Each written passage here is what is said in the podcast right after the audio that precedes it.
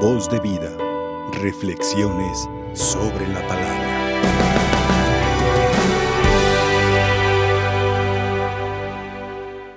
Hermanos y hermanas, hoy recordamos, dirá la iglesia de Oriente, que Andrés fue uno de los primeros discípulos del Señor. De hecho, fue el primero. Y a raíz de esto vamos a poder indagar un poquito en su vida, porque previo a que siguiera Jesús, la tradición nos platica un poquito, nos cuenta que Andrés también fue seguidor de Juan el Bautista. Entonces, al ser seguidor de Juan el Bautista, él ya tenía una inquietud en su corazón de descubrir aquel Mesías que traía un mensaje que no solo traía libertad, sino que traía esperanza. Si ustedes siempre se ponen a analizar las cosas, el ser humano siempre busca lo trascendente y siempre busca a Dios en otras palabras. Y este hombre siempre tuvo esa inquietud que un cristiano nunca debe de perder, porque el cristiano que pierde el sentido de asombro, pierde todo, porque entonces todo lo que Dios haga jamás le sorprenderá y jamás le llamará la atención. Y así muchos cristianos viven Dios hace grandes milagros y no creen. Dios habla a través de diversas personas y no creen. ¿Qué es lo sorprendente de Andrés? Que él fue testigo de aquel acontecimiento que declara el mismo Bautista. Él es el Cordero de Dios que quita el pecado del mundo. O sea que por eso enseguida fue detrás del Mesías. Ya no hubo que convencer porque él ya estaba preparado para ese encuentro. Y nosotros nos tenemos que preparar para ese encuentro. Porque si ustedes se dan cuenta, cuando nosotros vamos conociendo a Jesús, nunca hay un tiempo de preparación, solo llega. Pero qué bello sería que Jesús nos encuentre preparados, sin necesidad de que haya un convencimiento, porque tú ya estás convencido. Yo voy y te sigo, porque tu dulce voz llegó hasta mis entrañas, llegó hasta lo más profundo de mi alma, y yo quiero seguirte, como Andrés, y yo quiero seguirte. ¿Qué otra cosa sorprendente escuchamos en el Evangelio? Aquellos que escuchan una predicación descubren su fe. Y ustedes dirán, ¿cómo es eso? Porque gracias a la predicación nosotros conocemos a. Sin predicación no vamos a conocer a nadie.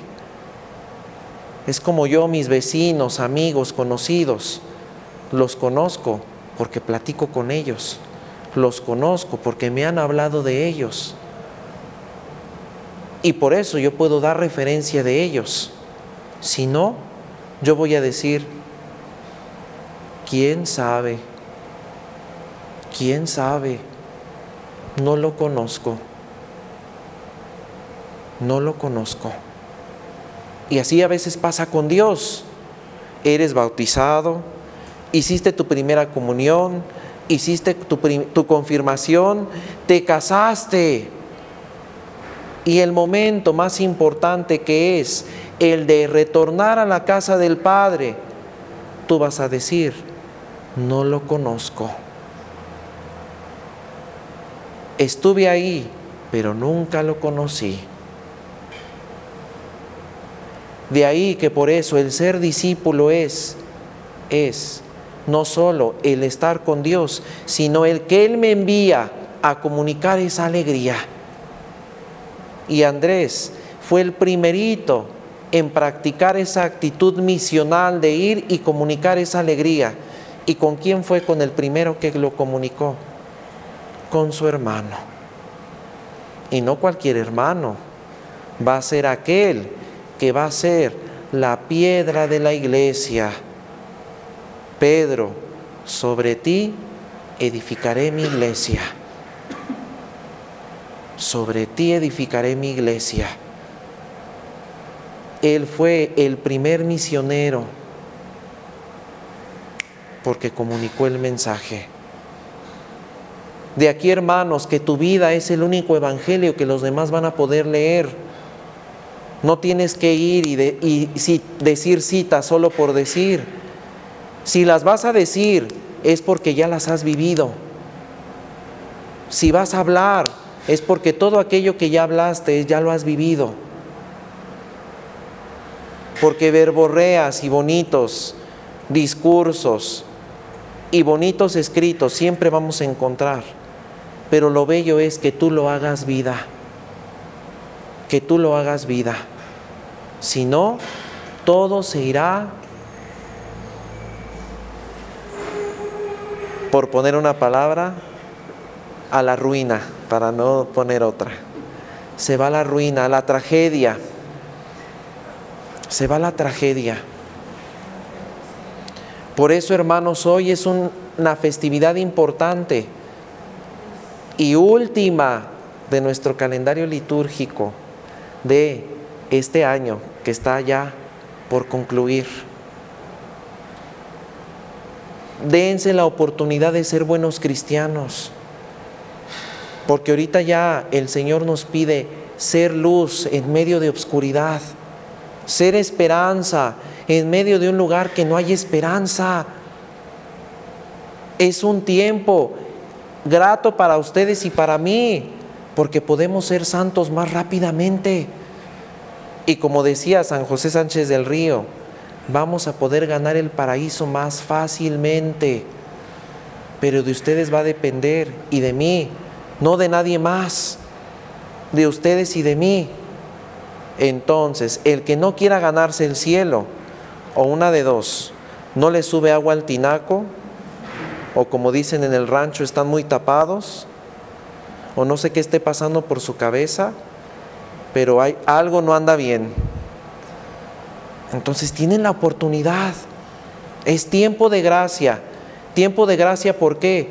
Porque nos están persiguiendo. ¿Por causa de quién? No mía, por causa de Él, por causa del amor. Y el amor es lo que va a prevalecer aquí, nada más, no tú porque tú estás hecho para allá arriba, no para acá. Por eso me impacta a mí ver a las personas que les pese tanto decir, me voy a morir. Y hasta le dicen a Dios, un año más, 20 años más, 40 años más, 60, 100 si tú quieres. ¿Por qué tienes miedo? Si los primeros cristianos lloraban y pedían, ya me quiero ir. Si en este momento vienen y me queman, no le hace, pero quiero estar contigo. Y nosotros por cualquier cosita, hasta por un dedo que me lastimé, ay Señor, ¿por qué me pasó a mí? Sabiendo iré con Él. Pero es porque nosotros nos aferramos aquí y tú estás para allá, no para aquí. Por eso, hermanos, esfuércense por ir allá, esfuércense por amar allá y esfuércense por lo de allá, dejarlo acá. ¿Es complicado? Sí, mucho pero valdrá la pena, porque tu cansancio ayudará a la construcción del reino y no será, no será en vano, no será por una buena causa. Entonces no tengan temor de decir soy católico cristiano, porque ya mucho les da miedo. ¿Y qué religión profesas? Y sacan otro tema de conversación. O hasta traer una cruz. Muchos ya lo hacen por moda, ni siquiera por ser cristianos. Ay, es que se me veía bonito el outfit con la cruz, por eso me la puse. Pero solo por eso. No saben el significado profundo. Es fe. Es amor. No niego lo que soy. Pero que no solo sea externa, sino interna. Interna. Pidámosle al Señor que nos dé la fortaleza de poder cargar con su cruz de aprender a ser buenos discípulos y de poder amar a nuestros hermanos para construir su reino. Que así sea. Voz de vida. Reflexiones sobre la palabra.